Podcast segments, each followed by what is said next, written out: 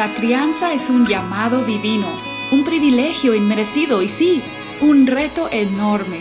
Somos pecadores, criando a pecadores, pero no tenemos que andar solos. Hola, soy Susie Bixby y este es el podcast de Crianza Reverente. Te invito a que caminemos juntos hacia una crianza que exalta a Dios. Tú, yo y nuestros hijos, delante de Dios.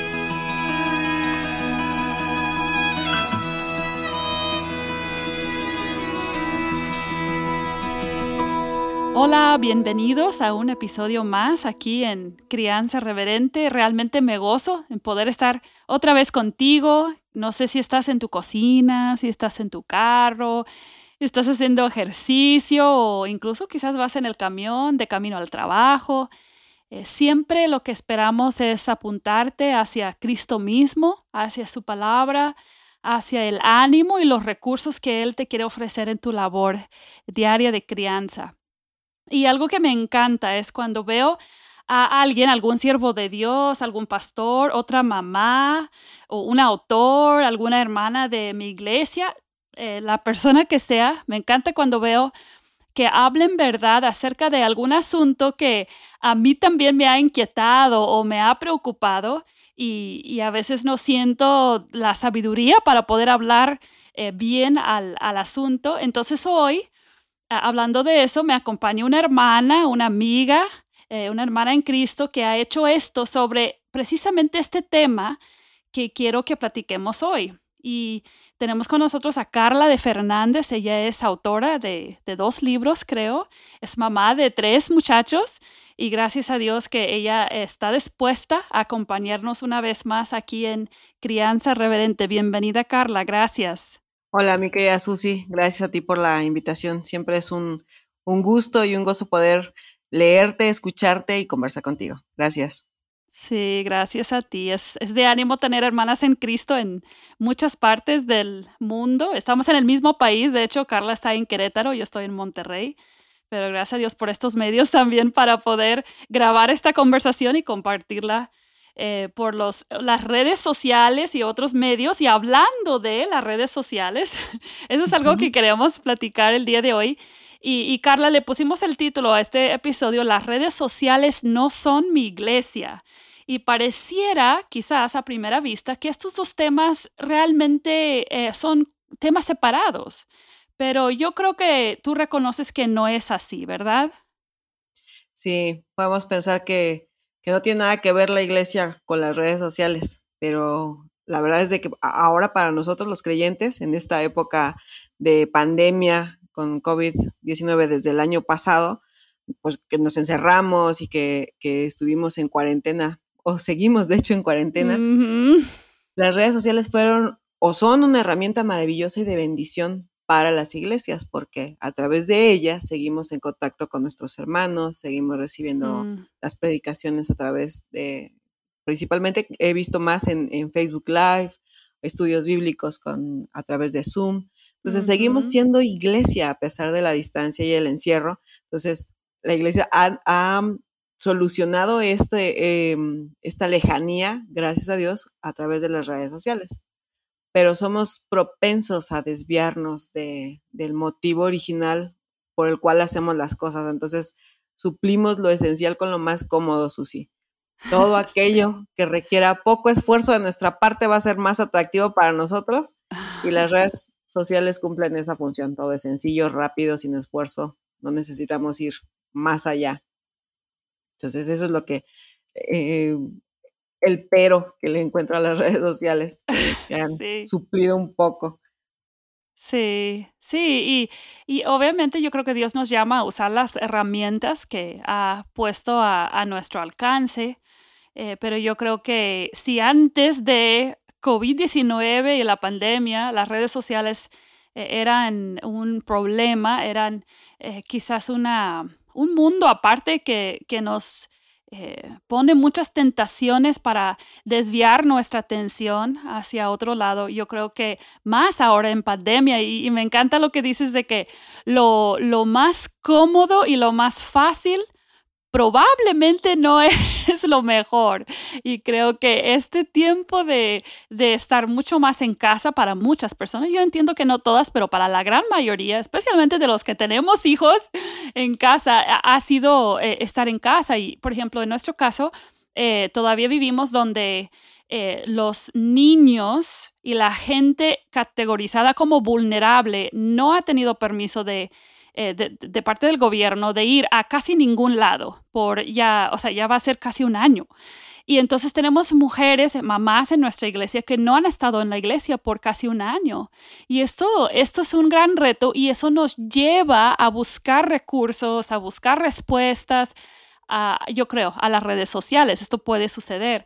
Entonces, eh, me gustaría saber, ya que has estado pensando en este tema, de qué maneras específicas has visto, y quizás algunas de estas cosas pueden ser muy sutiles, que las redes pueden tomar prioridad por encima de la iglesia en, la vida personal, quizás incluso en tu vida o en la vida de, otras eh, mujeres que, que has visto, incluso parejas eh, y yo creo que esto nos puede estar sucediendo y no nos damos cuenta. Y por eso me gustaría saber qué has visto tú. Sí, creo que lo que más, bueno, lo que más he visto y por lo que siento más carga, Susi, es el que se ha suplido la iglesia local. O sea, el, ahora sí que el título dice, las redes sociales no son mi iglesia local o no son mi iglesia, porque yo sí creo que muchos hemos suplido la iglesia local, no en todo, mira, me explico. Quizá vamos al servicio dominical a nuestra iglesia, si, si podemos ir ahorita, eh, tener nuestras reuniones, pero también quizás estamos sirviendo en ella y, tenemos algún grupo de mujeres, no lo sé. Pero las redes se han vuelto como nuestro estándar de vida eclesial. O sea, ¿a qué me refiero con esto?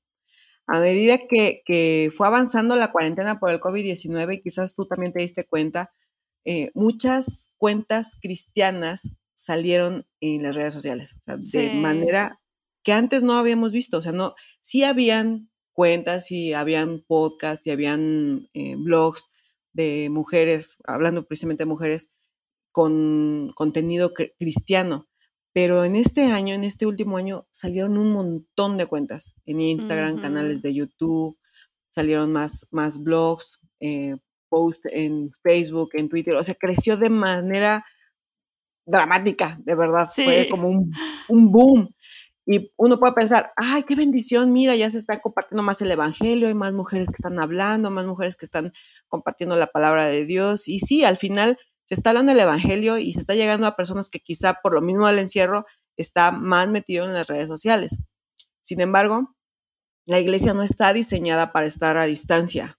O sea, no somos miembros aislados. Hemos sido todas nosotras puestas en una iglesia local bajo un pastor de manera soberana. Dios nos tiene en el lugar donde estamos. Somos miembros de un cuerpo y una iglesia local en la que Dios en su soberanía y gracia destinó que estuviéramos en ella. Nosotros necesitamos estar ahí para crecer, para servir, para animarnos unos a otros, para rendirnos cuentas, santificarnos, para ser cercanos. Y y sí, podemos decir, bueno, pero ahorita no puedo reunirme, no puedo estar cerca y lo entiendo de verdad, pero a lo que me refiero es que nosotros seguimos siendo miembros de nuestras iglesias. Por ejemplo, para explicarte mejor lo que quiero decir, yo acá en Querétaro soy miembro, somos miembro como familia de la iglesia Lumina. Entonces, cuando se cierra el auditorio para las reuniones, nosotros no buscábamos ser alimentados directamente en las redes o a través de blogs o podcasts o cuentas de Instagram.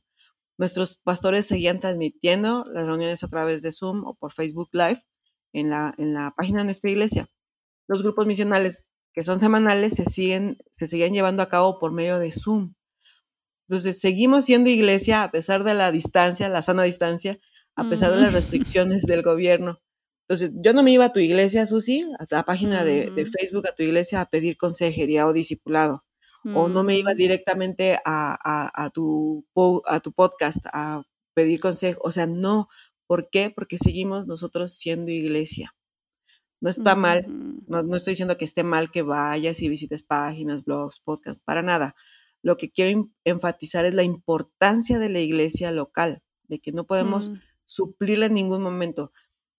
Mm, ni decir, bueno, como ya tengo la comodidad de que y un abanico enorme en las redes sociales donde puedo elegir qué es lo que me gusta más, puedo elegir el predicador o, o, el tema que quiero.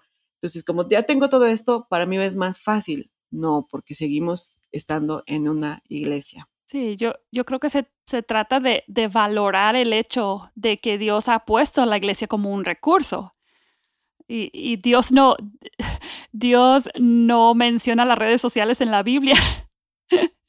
o sea, eso no es un recurso, no es que Dios no lo pueda usar, pero eso no es un recurso divino sí. eh, inicialmente, ¿verdad? Sí. Otra forma en la que creo que las redes pueden tener prioridad en nuestra vida, Susi, es en cuanto a la lectura y el estudio de la Biblia. Porque, mira, los devocionales diarios, las fórmulas rápidas de aprender versículos han suplido en algunas mujeres el deleitarse de lleno en la palabra de Dios mm. y estudiar la conciencia. Porque yo lo veo en mí, es más sencillo abrir una aplicación o un podcast o ir a, una, a mi Instagram, que me puedo pasar ahí horas sin darme cuenta, que a, mi, sí. que a mi Biblia. ¿Por qué? Por la rapidez, por la comodidad y hasta por lo lindo que se presentan las imágenes. Entonces, ¿qué pasa? Que es posible que, no, que yo no tenga el discernimiento para reconocer si es sana doctrina o no, porque se ve muy lindo, porque suena muy lindo, porque me pusieron un versículo bien bonito. O sea, entonces Instagram se ha convertido como que en la Biblia de bolsillo para muchas mujeres mm. que, que, puede ser que no tengan una vida devocional constante o firme. Mm. Eh, hace unos meses escuché un pastor decir, parece que las mujeres leen la Biblia para decorarla y presumirla en Instagram, no sí. para ser transformadas. Y yo cuando escuché eso dije, qué terrible que demos esa impresión a través de las redes sociales, uh -huh. que compro mi Biblia la más bonita para presumirla y para cuando la realidad es de que la Biblia nos transforma, no es para presumirla. Ah, sí, yo creo que las redes eh, eh, como que piden eso de nosotros, presumir, Uh -huh. presumir a nuestros hijos, presumir nuestro conocimiento, presumir todo. Nuestra es, vida es, devocional. Es, la, sí, es la naturaleza de, de, de, las redes sociales fácilmente. Es una vida pública que realmente no es pública, o sea, es pública pero no es real. Y, y muchas veces eh, a, a mí lo que me ha pasado es que es como que las redes sociales, hablando específicamente de, de las cristianas, las cuentas cristianas o quizás de crianza, eh, de, conocimiento que no es cristiano, pero quizás puede ser sano en su momento, pero algo que he visto es que las personas más elocuentes, las personas que se saben expresar bien, ganan un, un, un, un seguimiento, creo que se puede decir, eh, rápidamente. Entonces, hasta incluso podemos llegar a valorar más la elocuencia humana la habilidad de poder expresar algo en esas palabras sucintas, ¿verdad? Que, eh, que llamen la atención. Y, a mí me ha pasado porque tenemos un ministerio que, bueno, una de las eh, maneras de, de, de poder compartirla es, eh, es a, través de las redes sociales, pero a mí me ha pasado que yo, yo a veces siento, ¿qué hago aquí? Yo no tengo como esa elocuencia de expresar en, en cinco palabras, eh, porque eso es popular, ¿verdad? Expresar en las menos palabras posibles una, una realidad o, no sé, algo llamativo. Y, y yo digo, yo no sé qué hago aquí en las redes sociales, porque yo no tengo esa habilidad. Y creo que podemos como poner eh, importancia sobre la habilidad humana de, de ser eh, elocuente o expresivo. Y eso es algo que nos hace eh, des, menospreciar la iglesia local, porque quizás mi pastor o mis pastores son gente normal y común, que no son demasiado elocuentes, que simplemente son fieles siervos de Dios, que aman la palabra y que Dios ha puesto en mi vida para compartir la palabra conmigo. ¿Y qué pasa?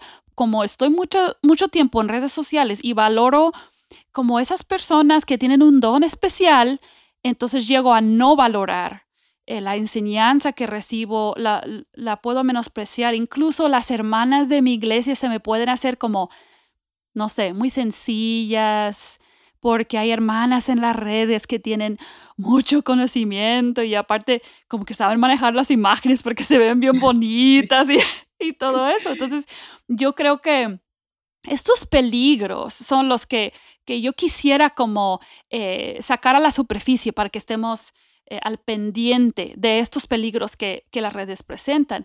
Pero también yo creo que hay algunas actitudes de nuestros corazones y, hablando específicamente de las mamás, ¿verdad? Porque tú y yo somos mamás y entendemos nuestros corazones engañosos.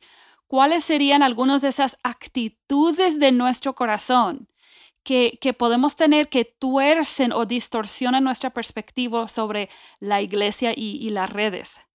Em, el corazón sí es bien engañoso. Mira, te escuchaba y, pensaba en eso de que buscamos la perfección en otros, em, que nos, nos vemos a través, quisiéramos ver nuestra vida como la que nos presentan en las redes sociales, sobre todo las mamás que, que tenemos hijos y que sabemos que que la, crianza es maravillosa, es bella, pero también no es glamorosa. O sea, hay momentos en los que dices tú que lloras junto con tus hijos y, que dices, no sé cómo hacerle. Y entonces entras a las redes sociales y ves la perfección de, de estas mujeres que en, en las redes y dices, yo quiero una vida así. Entonces, sí menosprecias lo que está aquí al lado, eh, a la mujer que está luchando también, a la mujer que, necesita también ese, ese ánimo y ese apoyo, y, uno se va por lo más sencillo, lo más brillante,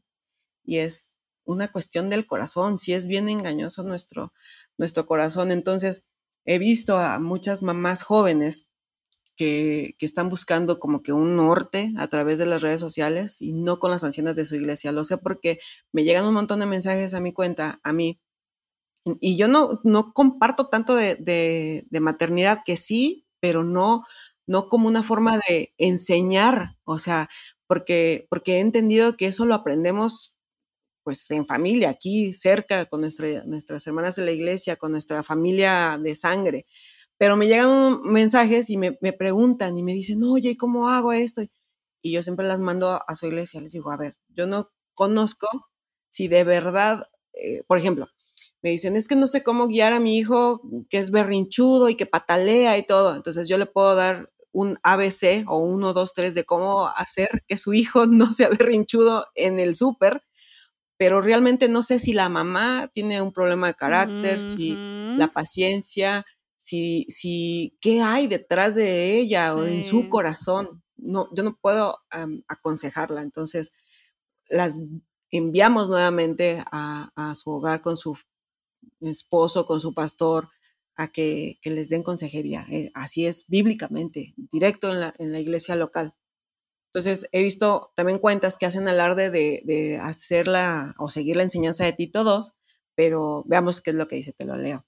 Dice Tito 2, versículo 3 al 5. Asimismo, las ancianas deben ser reverentes en su conducta, no calumniadoras ni esclavas de mucho vino, que enseñen lo bueno, para que puedan instruir a las jóvenes que amen a sus maridos, a que amen a sus hijos, a que sean prudentes, puras, hacendosas en el hogar, amables, sujetas a sus maridos, para que la palabra de Dios no sea blasfemada.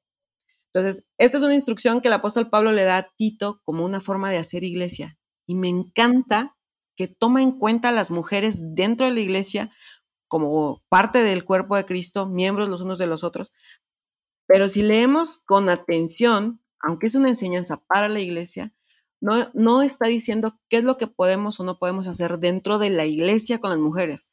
Lo que está diciendo Pablo es eh, específicamente que las ancianas enseñen a las más jóvenes cómo hacer hogar, de manera orgánica, que les enseñen lo que es bueno, que amen a sus esposas, a sus hijos, que sean prudentes.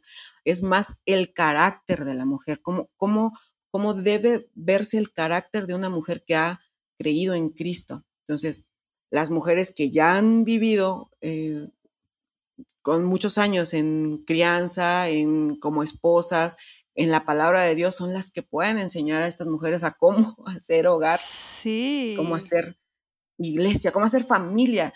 Y esto lo, aprendemos de manera cercana a sus y unas a otras. Aprendemos a hacer hogar, aprendemos a crear lealtades, a, a ser hospitalarias. Esto no lo aprendemos en las redes sociales. Eh, no aprendemos a criar a nuestros hijos eh, leyendo cómo, cómo otra mujer está haciendo, cómo está guiando a sus hijos, porque su hijo no es igual al mío ni yo soy igual a ella. Entonces, lo que buscamos es una guía de alguien que nos confronte con nuestro pecado, que, que camine con nosotras, que nos anime, que nos exhorte, que ore, que vaya una, una milla más. Sí. No sé si, si lo has visto también tú.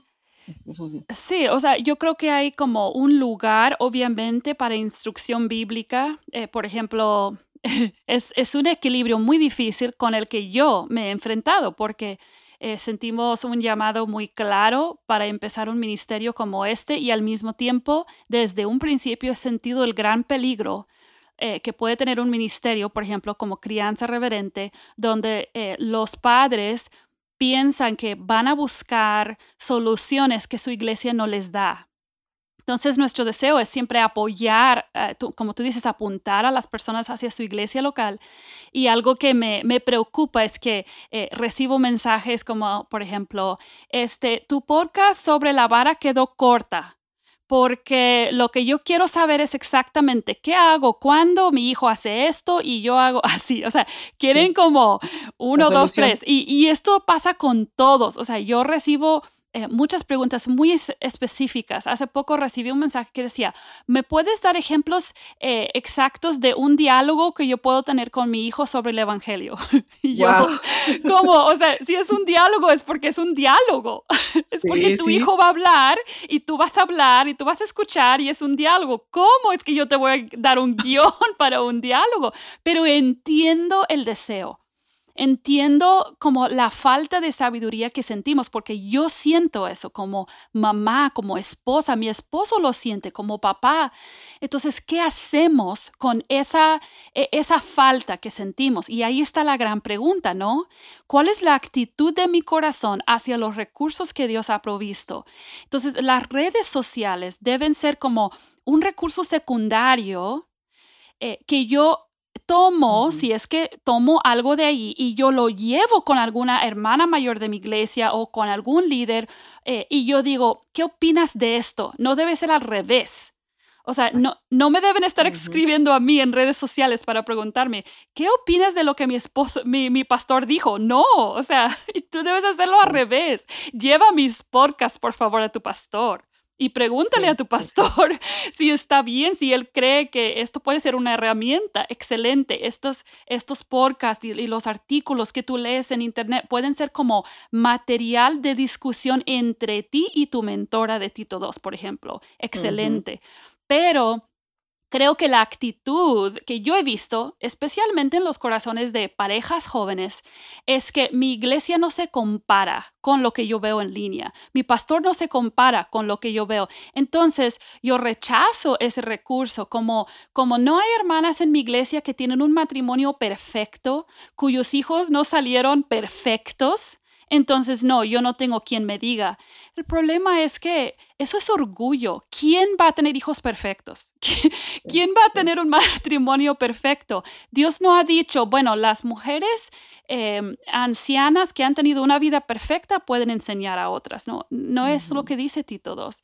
Creo que son mujeres reverentes, son mujeres que han dado testimonio, pero no es porque hayan tenido eh, vidas perfectas. Esto sucede también con los hombres y, los, donde los papás buscan su consejo. Entonces, eh, yo creo que nuestro corazón se inclina siempre, como Carla, tú dijiste al principio, hacia lo más fácil, hacia lo que no me confronta. Y la verdad es que las redes, si me confrontan, es algo breve. Por ejemplo, yo puedo leer una frase muy buena en redes sociales y me confronta en el momento, pero no hay seguimiento, no hay una relación, un contexto de una relación con alguien, pero si una hermana de mi iglesia se me acerca en la, en, la iglesia, ¿verdad? O en Zoom o, o, por mensaje de WhatsApp y me pregunta cómo voy en mi vida devocional y me expresa alguna preocupación que tiene, ahí el contexto de esa relación es, es es divino, o sea, Dios ha provisto eso y nada puede reemplazar eso. Así que estoy totalmente de acuerdo eh, contigo, Carla, que creo que los padres cristianos necesitamos ah, checar las actitudes de nuestros corazones eh, que tenemos hacia eh, nuestra iglesia local. Sí. y, y hablando entonces de esto, yo creo que pueden haber personas que nos están escuchando que no han tenido experiencias em, como muy geniales en las iglesias, que no, eh, quizás han tenido, eh, que sienten que no encuentran una iglesia sana, o mm, dicen que no existen hermanas eh, ancianas en mi iglesia, que eso yo lo entiendo, nosotros tenemos una iglesia muy joven y no hay casi hermanas mayores.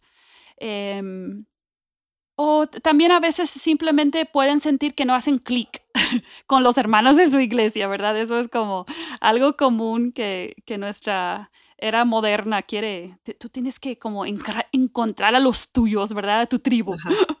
Pero, ¿qué, ¿qué, le dirías entonces? ¿Cómo convencerías para, ahora como para terminar, cómo convencerías a alguien que vale la pena? Hacer el esfuerzo y humillarse y hacer todo lo posible, aún con los impedimentos que tenemos ahorita, de buscar esa comunidad en la iglesia. Y quizás nos puedes em, mencionar si hay alguna indicación bíblica también que nos puede ayudar. Pienso en Hebreos 10, 24, 25, Susi, que dice, consideremos cómo estimularnos unos a otros al amor y a las buenas obras, no dejando de congregarnos, como algunos tienen por costumbre, sino exhortándonos unos a otros y mucho más al ver que el día se acerca. La vida en iglesia, en comunidad, es un regalo del cielo, es divino, como dijiste tú. Ninguna iglesia es perfecta porque todos los que acudimos a ella somos pecadores redimidos. Incluso algunos todavía no son creyentes y están dentro de nuestra iglesia. Entonces vamos a encontrar seguramente malas actitudes, algunos no van a mostrar el Evangelio, pero eso no debe de frenarnos de seguir buscando a nosotros hacer iglesia, de hacer comunión, de la paz, de tener el compañerismo con otros. Quizá hayamos tenido malas experiencias en iglesias, quizás no encontramos a alguien, eh, alguna anciana con, con la que podamos hacer clic, como dijiste, pero estoy leyendo un libro que ojalá muchas mujeres puedan leerlo, se llama Quiero cambiar, del pastor Justin Burkholder, habla de la santidad, la santificación, y apenas leía esto que quiero compartir contigo y con tu audiencia, mira, dice, todas tus interacciones con personas no son al azar ni son coincidencia, sino que son oportunidades orquestadas por Dios para exponer lo que hay en tu corazón. ¿Qué quiere lograr Dios en nuestra vida con las personas que Él ha colocado allí? ¿Has considerado por qué Dios ha permitido que esas personas estén en tu vida? ¿Será que tal vez Dios sabe que necesitas esas situaciones para trabajar algo profundo en tu corazón? Donde sea que vamos, nos encontramos con otras personas que exponen nuestros ídolos. Queremos que se nos sometan como si fuéramos Dios, pero no lo hacen. Por lo tanto, estos momentos y personas son un regalo de Dios en nuestro proceso de cambio. Así que sin duda, Dios nos tiene en el lugar donde Él sabe que es mejor para nosotras, o eso incluye la iglesia, para nuestro crecimiento, para nuestra santificación, para depender de Él, más de lo que podemos nosotros siquiera pensar en que podemos depender de otros hombres o mujeres. Entonces, estamos ahí de verdad de manera soberana. Entonces, nosotros no, no, no buscamos hacer clic o hacer tribu o hacer nuestro, nuestro círculo con las personas que son más parecidas a nosotras, porque qué cómodo es estar mm. con quien es igual a mí, que no me confronta, que no me dice las, mm. mis puntos ciegos y, y, que no me lleva al Evangelio. ¿Por qué? Porque es igual a mí. Entonces, nosotros necesitamos de hombres y mujeres que estén alrededor nuestro que nos apunten al Evangelio y nosotras ser eso mismo para otras personas, porque no estamos aquí buscando nuestra comodidad ni ser mejor aquí nosotros en este plano terrenal, sino siempre buscar eh, el que Cristo siga siendo formado en nosotras y eso lo hacemos haciéndonos las preguntas difíciles, sí, y mostrando a Cristo y llevando a otros a Cristo.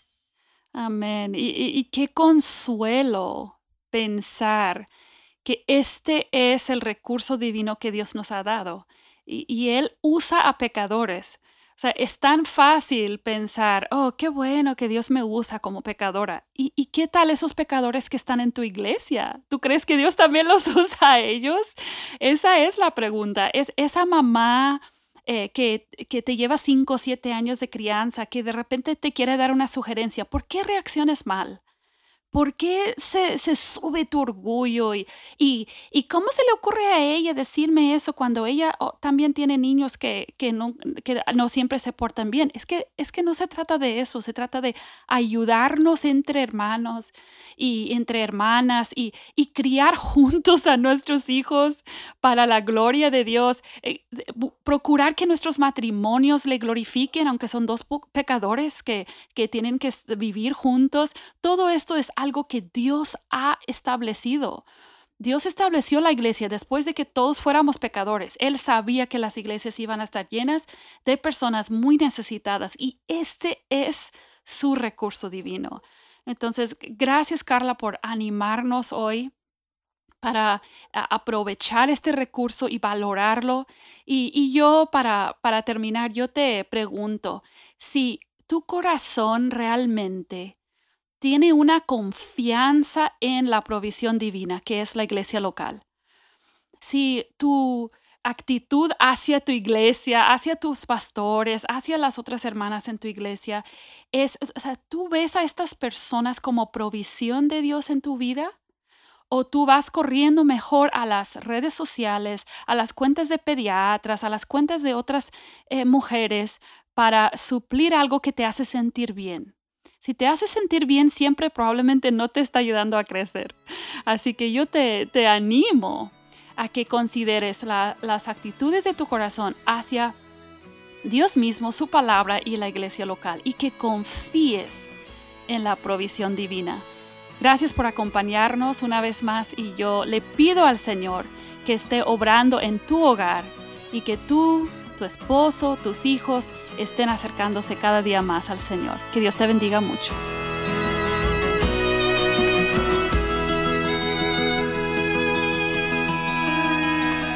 Acabas de escuchar el podcast Crianza Reverente. Para escuchar más episodios, leer la transcripción o conocer nuestro blog, entra a la página crianzareverente.com o síguenos en Facebook o Instagram para que no te pierdas ningún recurso.